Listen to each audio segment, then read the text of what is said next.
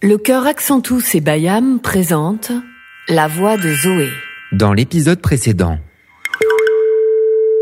Oui Céline, c'est Nicolas. Céline est chanteuse dans le chœur Accentus. Céline a rendez-vous demain avec une phoniatre, spécialiste de la voix et de la parole. Quelles émotions tente d'exprimer Zoé à travers son silence? Pourquoi aime-t-elle chanter? Tout ça me fait penser à un homme génial. Il s'appelle Francis Wolff et justement il a écrit un livre qui s'intitule Pourquoi la musique? On va te sortir de là, Zoé. Compte sur nous. Mes amis, hier, juste après avoir quitté Céline, j'ai trouvé les coordonnées du philosophe Francis Wolff et on a rendez-vous tout à l'heure. Du coup, dans mon élan, j'ai aussi essayé d'appeler Zoé. Bon, bien tenté. Merci de laisser un message après le bip sonore. Oui, Zoé, c'est Nico. Écoute, euh, je sais que t'es pas très en forme en ce moment, ta mère me l'a dit, mais on est invités tous les deux à une répétition du cœur Accentus. Oui, du cœur Accentus, madame. C'est pas la classe, ça? Allez, appelle-moi ou envoie-moi un petit texto pour qu'on s'organise. Bisous Depuis, eh bien, je n'ai pas de nouvelles. Et c'est inquiétant, vraiment. Elle adore ce cœur, elle a toujours rêvé de chanter avec eux un jour. Il y a quelque chose qui ne tourne pas rond. Je ne sais pas ce que vous en pensez, mais je vais rappeler Marie, sa mère. Elle doit forcément avoir des indices. Il faut que l'on arrive à remonter au moment précis où tout a basculé pour Zoé. Elle a certainement subi un choc, un accident. On doit vraiment mener jusqu'au bout notre enquête.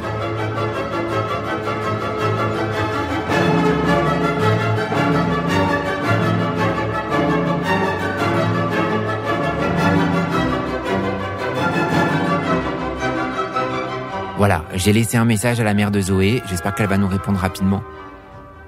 Ça va certainement vous paraître bizarre, mais le mutisme de Zoé, c'est-à-dire le fait qu'elle ne parle presque plus, qu'elle ne chante presque plus, me fait penser à Ludwig von Beethoven, euh, mon compositeur préféré, et celui de Zoé aussi. Vous savez, c'est lui qui a composé la célèbre 9 symphonie, celle que Zoé a entendue lorsqu'elle avait 5 ans pour son premier concert, celle qui lui a donné envie de chanter. C'est lui aussi qui a écrit ces célèbres notes. Peut-être les avez-vous déjà entendues.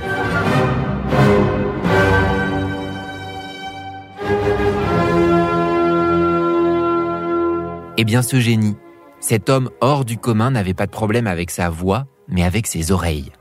Ça peut vous sembler fou peut-être, mais Beethoven a été sourd une grande partie de sa vie. Ça a été un drame pour lui, un handicap qu'il a progressivement coupé du monde. Et a priori, un musicien sourd, c'est un peu comme un cavalier sans cheval, un footballeur sans ballon ou une chanteuse sans voix. Comment a-t-il pu écrire une musique si belle, sans véritablement entendre ce qu'il composait? Ça m'a toujours intrigué. Écoutez ça, moi ça me donne la chair de poule.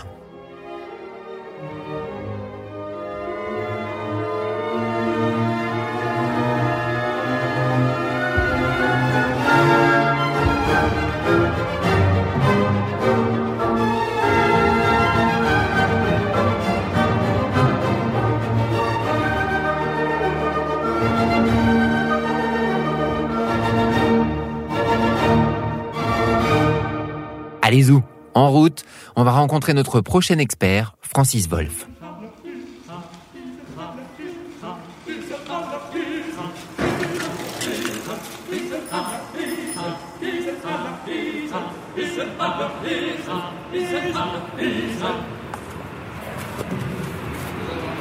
Voilà, j'arrive. En vélo. Dans le quartier indien de Paris, dans le dixième. Ça sent bon le curry et le jasmin dans la rue, c'est incroyable. Bonjour. Moi j'avais très envie de vous rencontrer, Francis Wolff, parce que je me demande pourquoi de tout temps, aux quatre coins du monde, dans toutes les civilisations, on pratique la musique. Et du coup je me demande même s'il y a quelqu'un qui a inventé la musique. Alors qui a inventé la musique? Les hommes préhistoriques, les mêmes qui ont inventé des images et qui ont orné les grottes. Il est très probable qu'en faisant ces images, ils avaient des cultes euh, pour leurs dieux ou pour leurs morts ou pour leurs, les esprits auxquels ils croyaient et que ces cérémonies s'accompagnaient euh, de danse, de chants et de musique, notamment de percussions et de flûtes. Et oui, je sais qu'on a retrouvé des flûtes qui ont plus de 40 000 ans. Elles étaient confectionnées dans des os d'ours, de vautours, des défenses de mammouths. Donc, en résumé, les hommes préhistoriques pratiquaient déjà la musique. La musique, euh, où est-ce qu'elle commence? Quand nous entendons des sons, ordinairement, c'est pour nous avertir de quelque chose. Euh, vous voyez le chien, par exemple, il est en train de dormir, il n'entend des pas. Qu'est-ce qui se passe? Euh, Ça, c'est la fonction du son, qui est la fonction normale. Nous avertir qu'il se passe quelque chose. Mais un son ne fait pas de la musique. Pour qu'il y ait musique, il faut qu'il y en ait au moins deux. Quand je passe du premier son au deuxième, ça éveille mon attention, j'ai entendu un intervalle. Ton, ton. Qu'est-ce qui s'est passé? C'est que on est passé d'un son grave à un son un peu plus aigu. Mon attention est éveillée. Est-ce que ça suffit à dire que c'est de la musique? Non, parce qu'il me manque quelque chose. Il me manque un troisième son. Le retour au point de départ qui va reposer mon oreille. Tan, tan, tan. Ouf, on est revenu. Alors c'est pas une musique très intéressante, mais c'est le minimum qu'il faut pour éveiller mon intérêt. Trois sons. Et ce que je comprends à ce moment-là, c'est que c'est autour de cette formule, d'un son de départ, d'un deuxième son vers lequel on va, et d'un troisième son vers lequel on revient, que quasiment toute la musique est composée depuis des siècles. Et cette formule nous provoque du plaisir.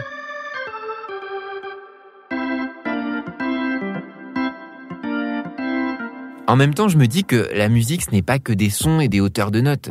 C'est aussi le rythme, la pulsation.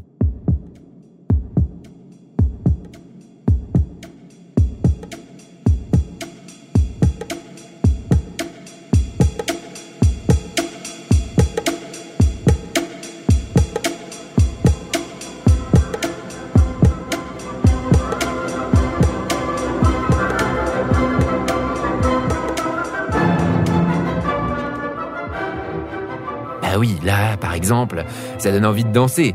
Euh, On est d'accord, mais comment se fait-il que notre corps réagit comme ça? Pourquoi a-t-on envie de taper du pied ou de danser? Le corps obéit à un rythme interne, à une pulsation interne.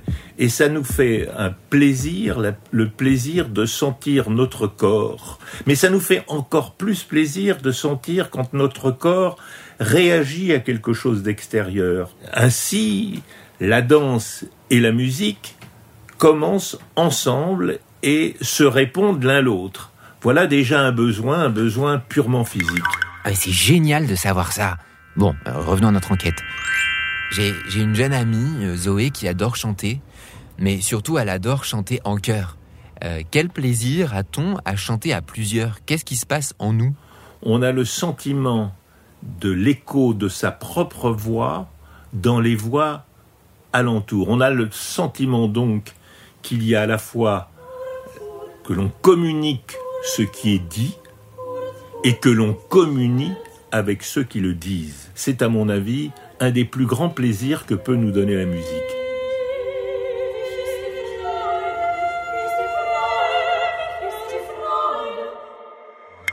Voilà.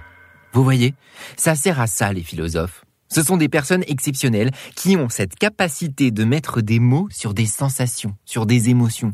Bon, j'ai l'impression que je peux tout lui demander. C'est peut-être le moment de poser une question sur Beethoven. Peut-être sait-il, lui, comment Beethoven pouvait-il composer tout en étant sourd? Eh bien, il l'entendait en lui. De la même façon que les bons musiciens peuvent, en lisant une partition, l'entendre en eux-mêmes. Beethoven était si habité par la musique qu'il pouvait l'entendre en lui-même en voyant les partitions, et lorsqu'il écrivait une partition, il pouvait l'entendre avec sa mémoire. La musique est l'art des sons. Sans les sons, il n'y aurait pas de musique, mais les sons sont en nous et dans certains cas, nous n'avons même plus besoin de les entendre. C'est d'ailleurs ce qui se passe quand une musique nous obsède.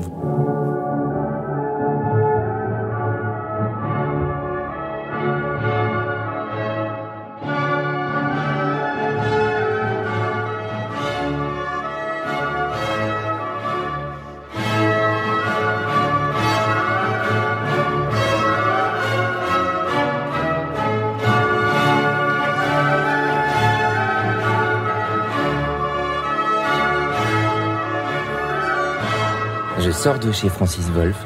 C'était vraiment une, rencontre passionnante. Et ce que je viens de comprendre avec Francis Wolff, c'est que, en fait, la musique est en nous. Notre corps, notre corps à nous est un instrument de musique. Et chanter, bah, c'est peut-être l'un des plaisirs les plus extraordinaires que nous offre la vie.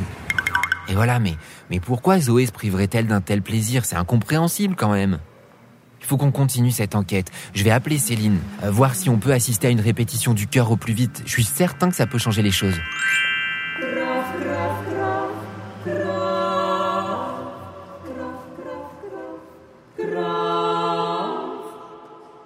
Je viens de rentrer à la maison et mes amis, il y a du nouveau. Marie, la mère de Zoé, m'a envoyé un mail. Je vous le lis. La suite au prochain épisode. Un podcast réalisé avec l'aimable autorisation de Erato Warner Classics et Camera Lucida Productions.